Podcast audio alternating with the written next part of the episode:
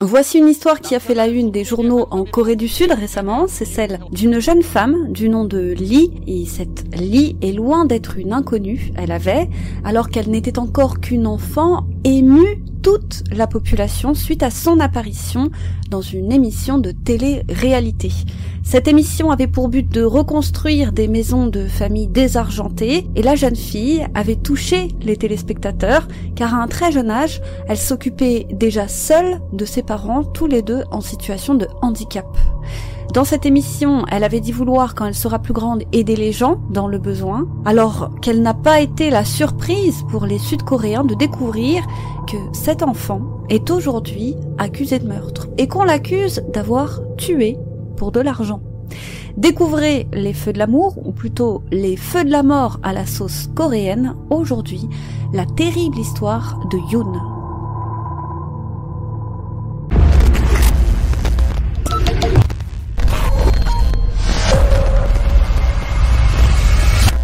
Tout commence le dimanche 30 juin 2019. Lee, âgé de 28 ans, et son époux, Yoon, âgé de 39 ans, se rendent pour le week-end dans un endroit très prisé des Sud-Coréens, la vallée de Yongso, qui se situe dans le district de Gapyeong-gun. Ils arrivent vers 15h30 dans ce petit havre de paix où l'on peut organiser des barbecues, aller nager ou même plonger. Là-bas, ils y retrouvent cinq de leurs amis, à savoir deux couples et un homme nommé Joe. Et tous sont âgés d'une vingtaine d'années, tous à l'exception de Yoon. Le petit groupe passe l'après-midi à se baigner et à s'amuser, et peu après 20 heures, trois hommes du groupe, à savoir Joe, un autre surnommé C par les médias, ainsi que Yoon, décident d'aller plonger une dernière fois d'une falaise. Les trois hommes grimpent la falaise tour à tour, puis sautent dans l'eau. Yoon est le dernier à sauter, et peu après qu'ils aient tous sauté, Lee, qui était restée sur la berge, voit les trois hommes sortir de l'eau. Elle en conclut donc que tout va bien, elle se retourne alors quelques secondes, et quand elle regarde à nouveau en direction de l'eau, elle se rend compte qu'elle ne voit plus son mari. Elle comprend alors qu'il n'est pas sorti de l'eau. Et bien qu'elle ne l'ait jamais vu se débattre dans l'eau, qu'elle ne l'ait pas non plus entendu crier et que l'eau semblait calme, ne le voyant nulle part, elle décide d'appeler aussitôt les secours. Il est alors 20h24. Et les secours arrivent sur les lieux 19 minutes plus tard. Et après des recherches intensives, 43 minutes plus tard, le corps du pauvre Yoon est repêché. Et malheureusement, il est mort noyé et les secours n'auraient de toute évidence rien pu faire car l'autopsie révélera plus tard qu'il était mort bien avant l'arrivée des secours. Sa mort est donc tout naturellement classée comme un accident. Et moins de quatre mois plus tard, en octobre 2019, Lee, devenue veuve, contacte la compagnie d'assurance de Yoon afin de réclamer l'argent de l'assurance vie de son époux. Argent qui ne lui a toujours pas été versé. Et la somme s'élève tout de même à plus de 800 000 dollars. Mais si la compagnie d'assurance n'a rien versé, ce n'est pas le fruit du hasard. En réalité, il refuse purement et simplement de lui verser quoi que ce soit. Et ce dont Lee est loin de se douter, c'est que la famille de Feu, son époux, a contacté la compagnie d'assurance pour leur demander de bloquer cet argent. Ses proches, estimant que la mort de Yoon est suspecte. En effet, ils ne comprennent pas pourquoi Yoon aurait plongé d'une falaise alors même qu'il ne sait pas nager et qu'il a peur de l'eau. Ils en sont sûrs, sa mort n'est pas un accident.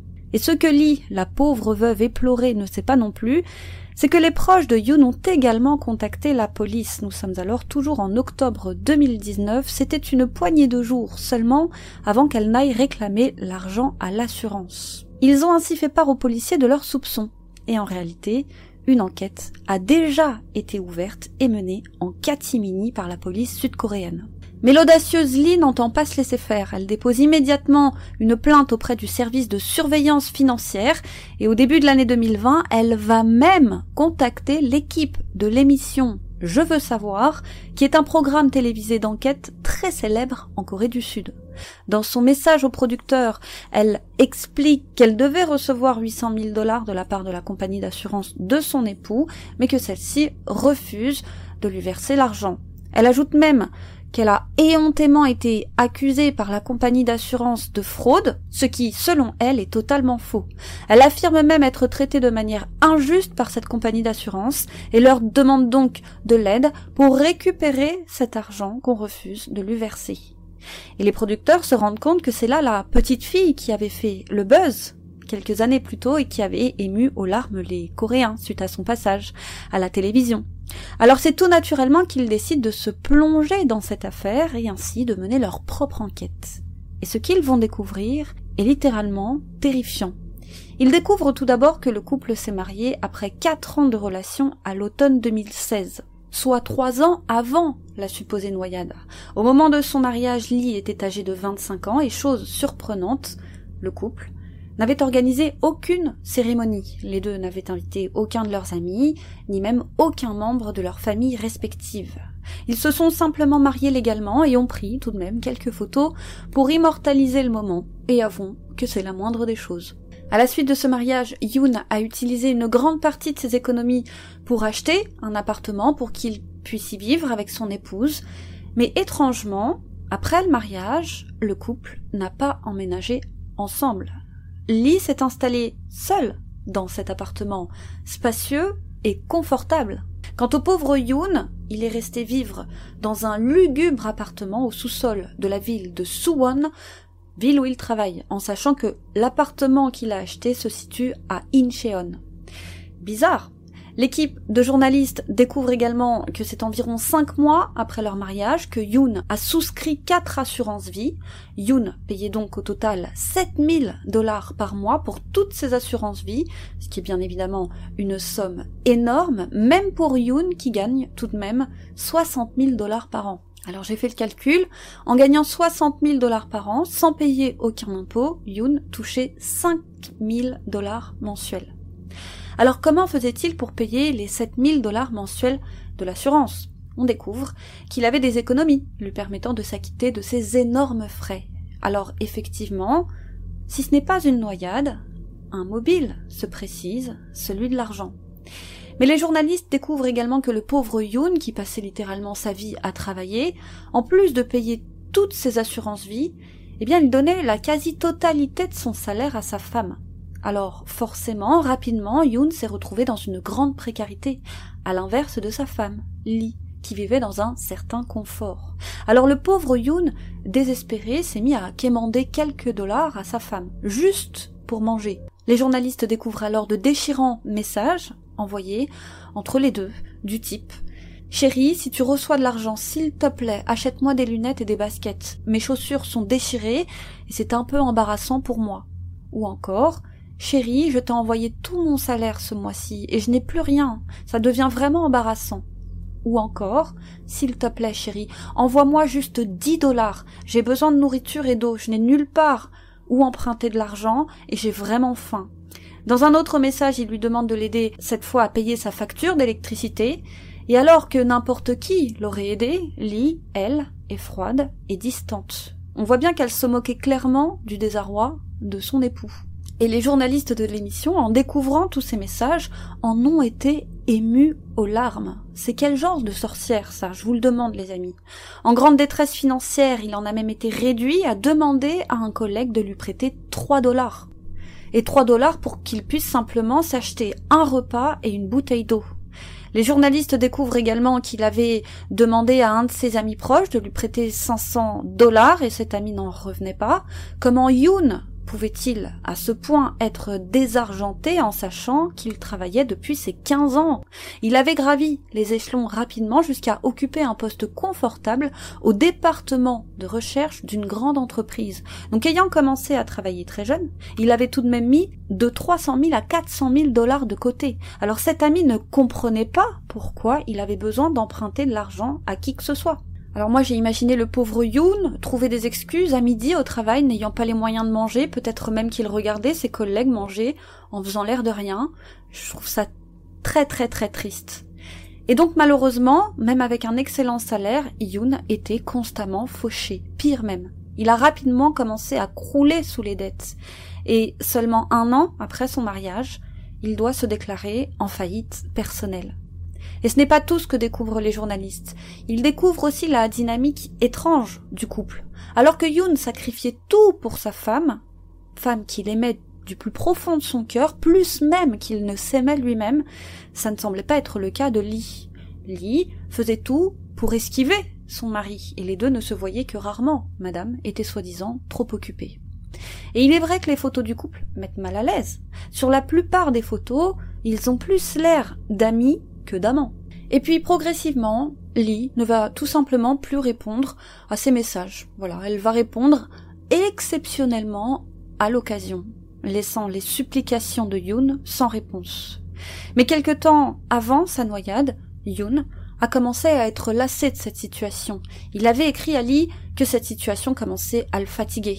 Il semblait enfin ouvrir les yeux au plus grand désarroi de Lee qui voyait sa poule aux œufs d'or s'éloigner doucement. Il lui avait même écrit que si un jour il lui arrivait malheur, elle serait tout à fait capable de ne même pas venir à son enterrement tellement elle semblait peu préoccupée par sa détresse. Et la conversation suivante semble bien illustrer cette relation. Dans cet enregistrement, Yoon souhaite gentiment à sa femme de passer une bonne année, mais on comprend très vite au son de la voix de Lee qu'elle s'en fout.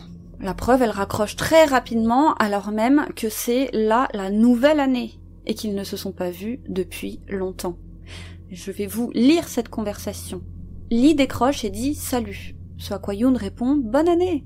Lee lui répond bonne année. Yoon lui demande où elle est, donc on comprend qu'ils n'ont même pas passé les fêtes ensemble. Lee répond qu'elle est chez des proches. Ce à quoi Yoon répond je vois que tu es allé là-bas pour les fêtes. Lee acquiesce. Yoon lui dit de se reposer un peu, donc de prendre soin d'elle. Ce à quoi Lee répond que oui et raccroche dans la foulée. Alors je vous pose la question, quelle épouse aimante agirait de la sorte? Et d'ailleurs les amis, si vous pensez vivre ce genre de relation, n'oubliez jamais que charité bien ordonnée commence toujours par soi-même. Toujours. Alors les journalistes ont trouvé ce projet de vacances bizarre. Pourquoi partir en vacances avec son époux si elle ne daignait même pas le voir pour une après-midi au jour de l'an ou même autour d'un bon repas? Ça n'a pas de sens. Sur des images récupérées par les journalistes, on peut voir Yoon qui attend que Lee vienne le récupérer en voiture pour partir en vacances. Et soit dit en passant, si Yoon n'a pas de voiture, c'est parce que c'est Lee qui roule dans la sienne. Et aux surprises, en zoomant, on découvre que la personne qui est au volant n'est pas Lee, mais son ami, Joe, âgé de 27 ans. Alors pour quelle raison c'est Joe qui est au volant qui est donc venu le chercher? C'est bizarre. Pour répondre à cette question, les journalistes ont interrogé un témoin présent le jour du drame, une des amies de Lee qui était présente à la vallée, et selon elle, bien que Joe et Lee se soient toujours présentés comme de simples amis, il ne faisait aucun doute pour elle qu'ils étaient en fait amants. Comme elle l'a dit, il y a des regards et des gestes qui ne trompent pas.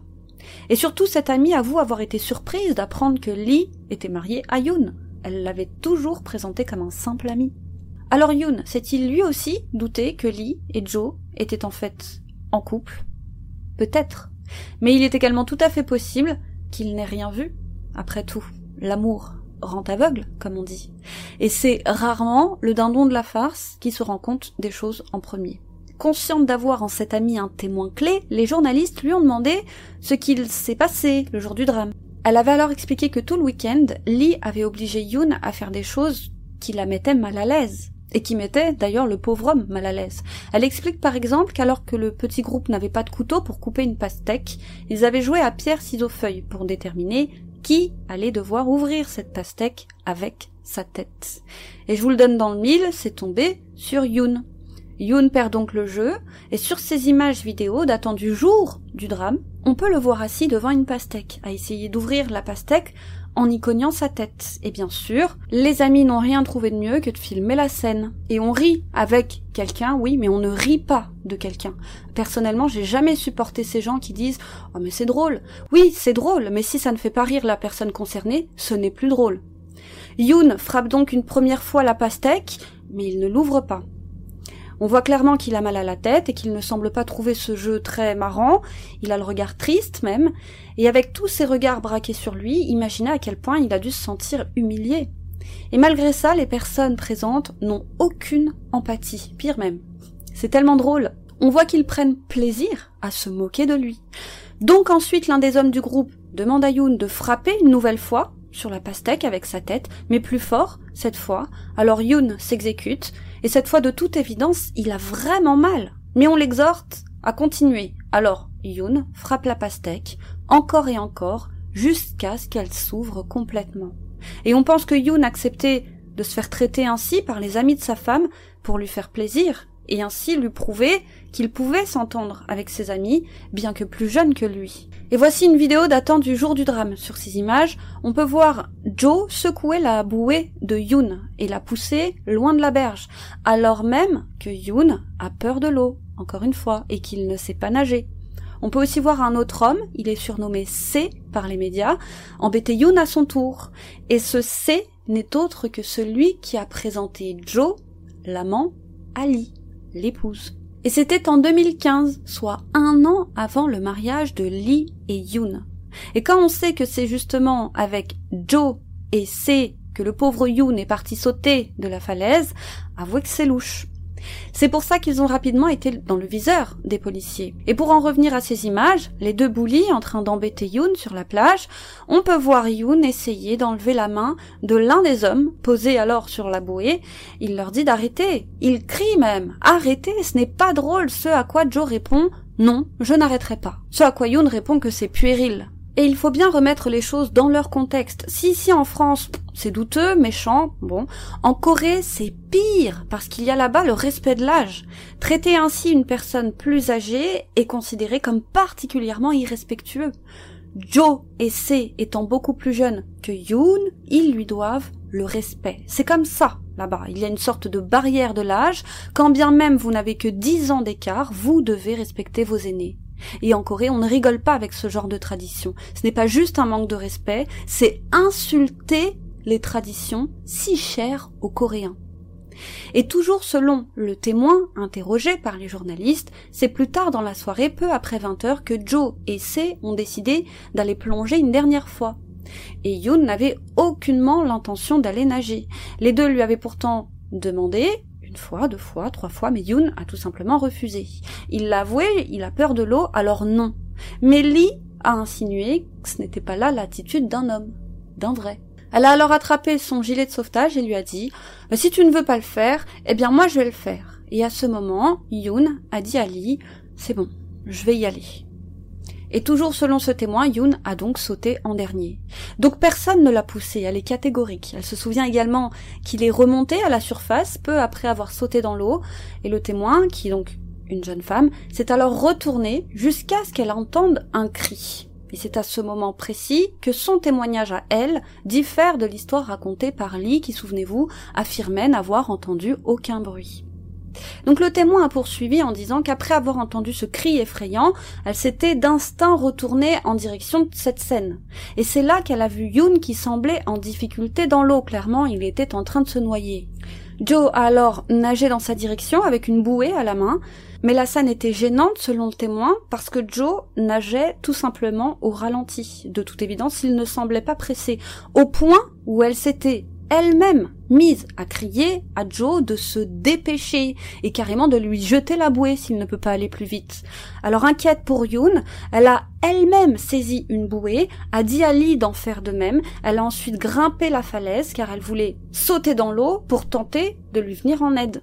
Malheureusement, durant les quelques secondes ou minutes qu'il lui a fallu pour grimper la falaise, elle n'a pas pu voir ce qu'il était en train de se passer dans l'eau. Et arrivée en haut de la falaise, Yoon n'était déjà plus là et elle a vu Joe à un endroit différent de celui où Yoon avait été vu pour la dernière fois. Or Yoon ne sait pas nager, on se doute qu'il n'a pas pu aller bien loin, alors pourquoi donc Joe n'était pas à cet endroit?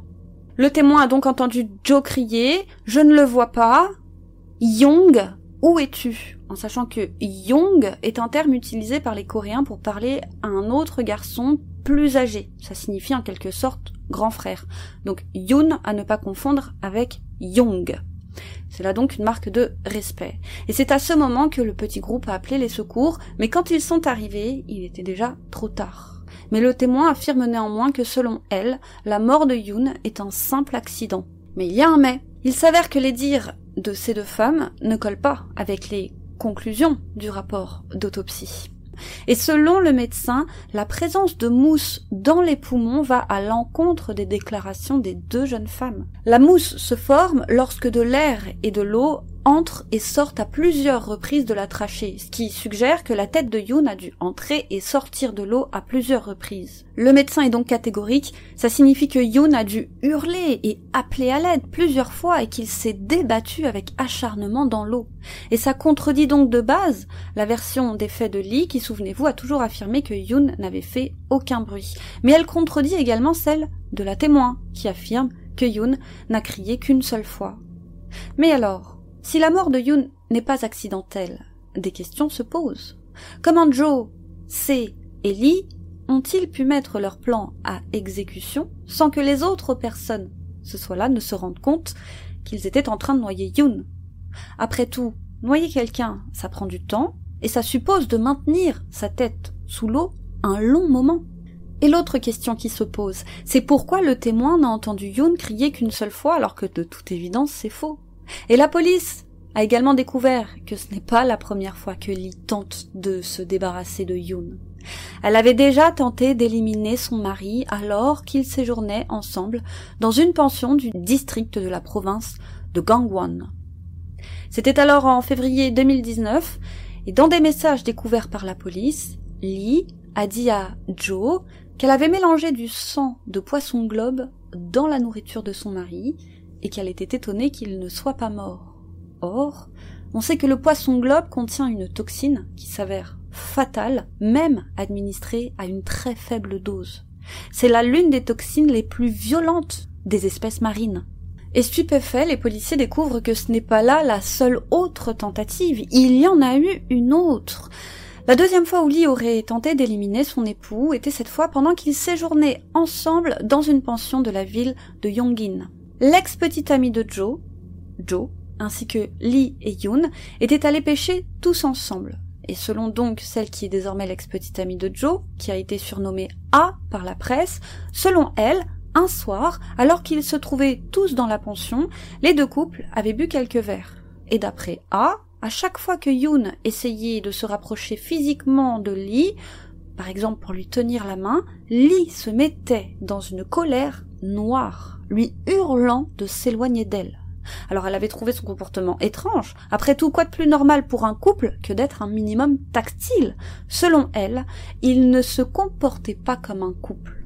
Et donc, à un moment, au cours de la soirée, alors qu'ils étaient tous à l'intérieur de leur hébergement, Lee a demandé à Joe et Yoon d'aller discuter dehors entre hommes pour que A et elle puissent avoir une conversation entre femmes.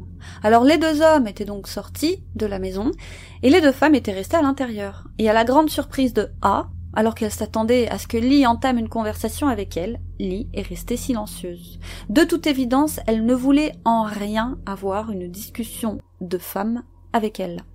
Et seulement quelques minutes plus tard, quand Yoon a voulu à nouveau rentrer à l'intérieur, car il faisait froid dehors, on était alors en plein hiver, Lee était devenue agressive. Et elle a même bloqué la porte pour empêcher Yoon d'entrer, lui disant de rester encore un peu dehors avec Joe. Mais Yoon a refusé, il a envie de rentrer, il a froid. Alors face au refus de Yoon, elle est sortie dehors et le couple a continué à se disputer à l'extérieur de la maison. Et dix à vingt minutes plus tard, alors que l'ex-petite amie de Joe était seule à l'intérieur, elle a entendu un bruit sourd, comme si quelqu'un venait de tomber à l'eau. Et dans la foulée, Lee s'est précipité à l'intérieur. Alors A lui avait alors demandé ce qu'il venait de se passer. Pour qu'elle ait entendu quelque chose ou quelqu'un tomber à l'eau, c'est forcément qu'il s'est passé quelque chose. Ce à quoi Lee lui avait répondu que tout allait bien. La petite amie de Joe n'en croyait pas un mot, alors elle avait décidé d'aller voir par elle-même, ce que Lee l'avait empêché de faire, faisant barrage devant la porte. Mais A avait forcé le passage, se doutant que quelque chose de grave était en train de se passer. Et c'est ainsi qu'elle a entendu Yoon crier et vu Yoon et Joe dans l'eau.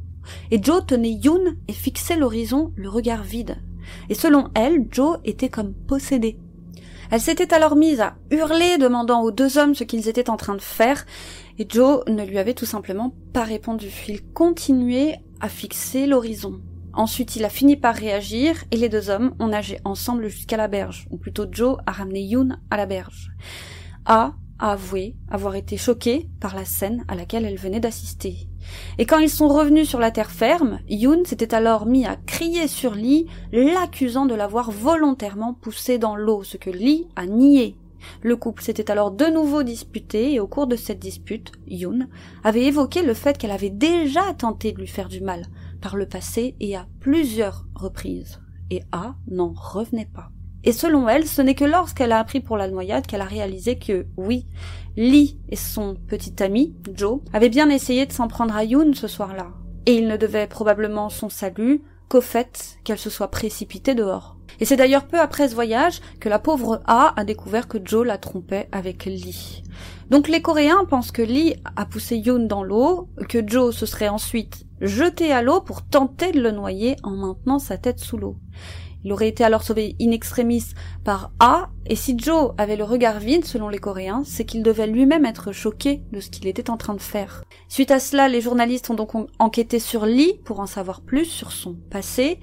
Ils ont découvert qu'elle a un passé pour le moins étrange, compliqué, ainsi qu'une vie sentimentale pour le moins mouvementée, et c'est ainsi qu'ils découvrent que c'est à l'âge de 15 ans que Lee a quitté le domicile familial pour vivre seule. Elle a également eu un enfant d'une précédente relation. Lee est donc mère, mais ne semble pas préoccupée par cet enfant. De plus, il découvre qu'elle est liée à la mort mystérieuse d'un autre homme. C'était en 2014, Lee était alors en vacances en Thaïlande avec ce petit ami, et là-bas cet homme s'était noyé alors qu'ils faisaient du snorkeling ensemble. Alors du snorkeling, c'est quand vous êtes autour d'une sorte de petite bouée parfois, ou parfois non, et que vous avez vos lunettes et que vous, vous restez un petit peu, si vous voulez, à la surface de l'eau, vous mettez juste votre tête sous l'eau pour observer les fonds marins. Et à l'époque, la mort de cet homme avait été considérée comme un accident.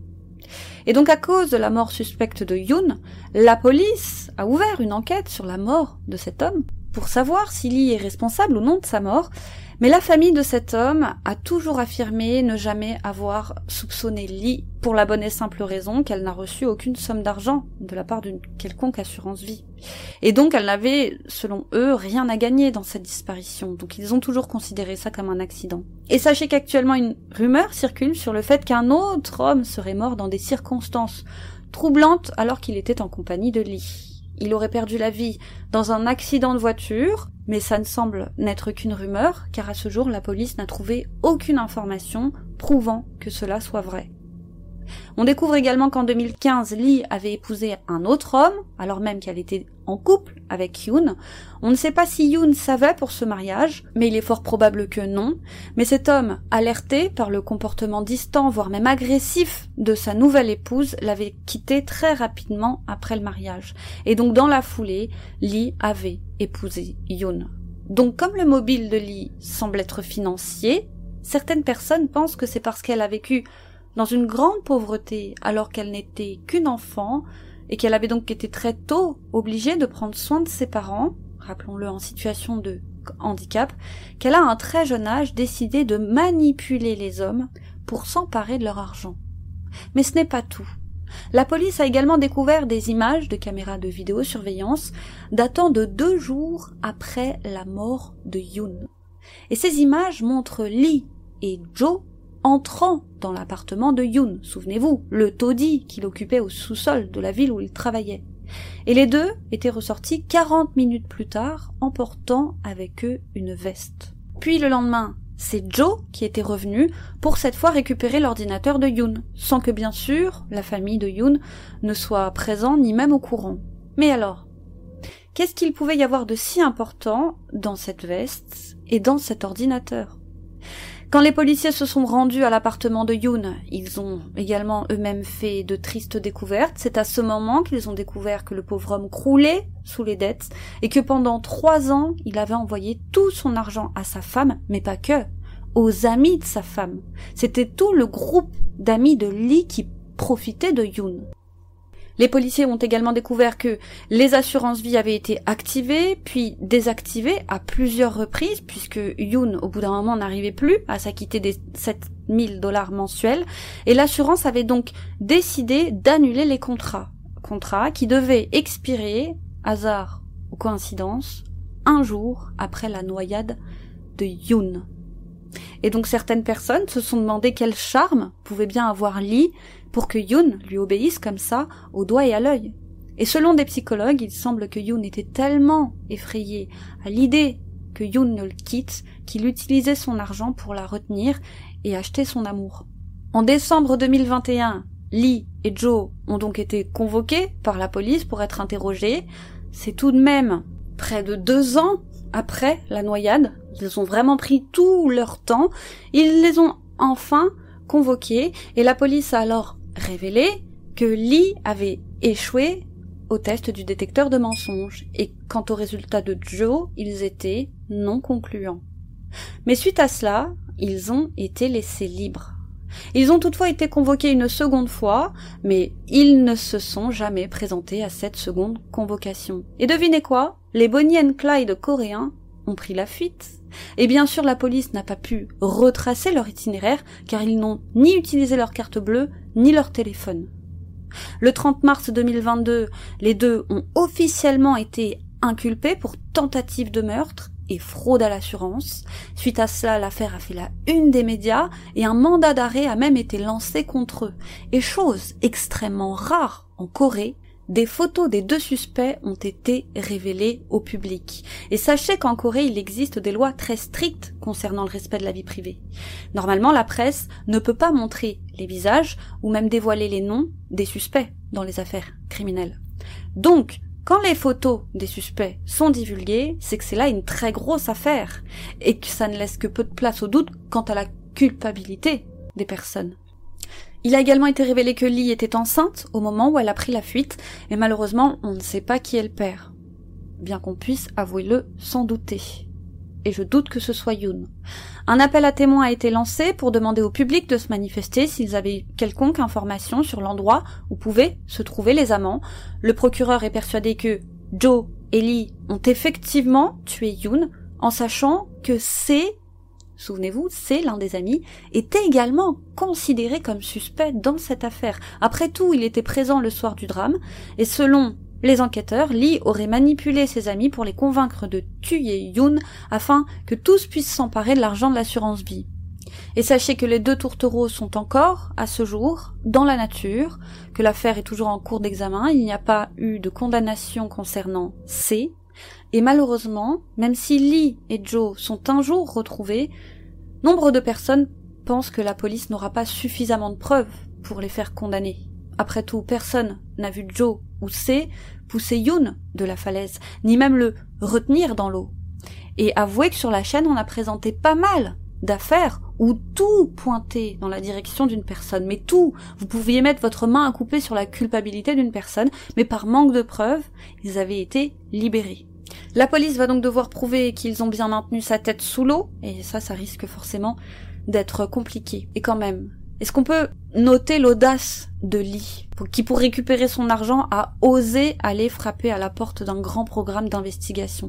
Imaginez à quel point elle devait être en confiance pour faire ça. Quel excès de confiance. Voilà, c'est tout pour aujourd'hui.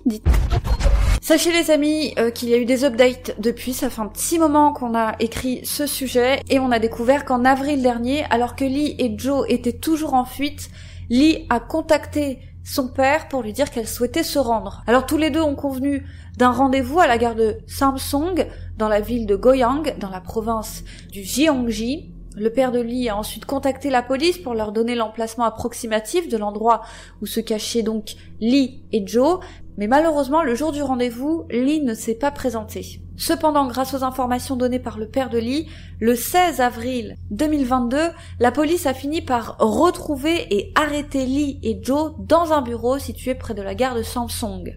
Ils ont retrouvé le couple amaigri car ils n'avaient pas les moyens de manger correctement. Est-ce que vous voyez le karma de Yoon, qui ne mangeait pas non plus à sa faim Bref.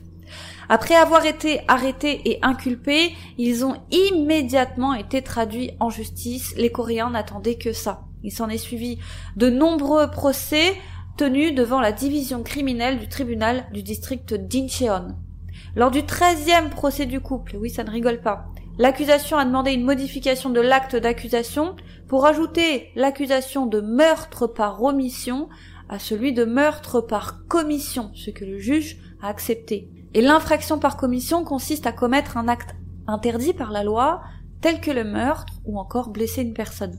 L'infraction par omission réside dans le fait de ne pas accomplir ce que la loi commande de faire. Ce sont des délits tels que la non-assistance à personne en danger.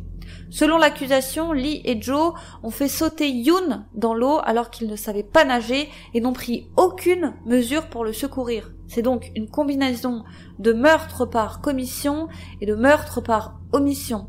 Et lors du quatorzième procès, tenu le 20 septembre 2022, bon, n'oubliez jamais qu'en Corée, c'est pas la même loi et le même système de justice qu'en France. C'est pour ça qu'en France, on n'imaginerait pas 14 procès, mais là-bas, c'est tout à fait normal. En fait, c'est une succession de procédures. Et lors donc de ce 14e procès tenu le 20 septembre 2022, l'avocat de la défense a demandé la suspension du procès afin de pouvoir se préparer puisque l'accusation de meurtre par omission a été ajoutée à la dernière minute. Donc pour correctement défendre les accusés, ils ont demandé un délai. Et si le tribunal rejette la demande de suspension du procès, sachez que le prochain procès de Lee et Joe aura lieu le 22 septembre 2022. Sinon, il sera encore reporté. Voilà, je trouve que c'est une plutôt bonne nouvelle. Et euh, le karma semble avoir frappé à la porte de ce couple diabolique. Je vous souhaite à tous et à toutes une excellente journée, après-midi, soirée, que sais-je encore.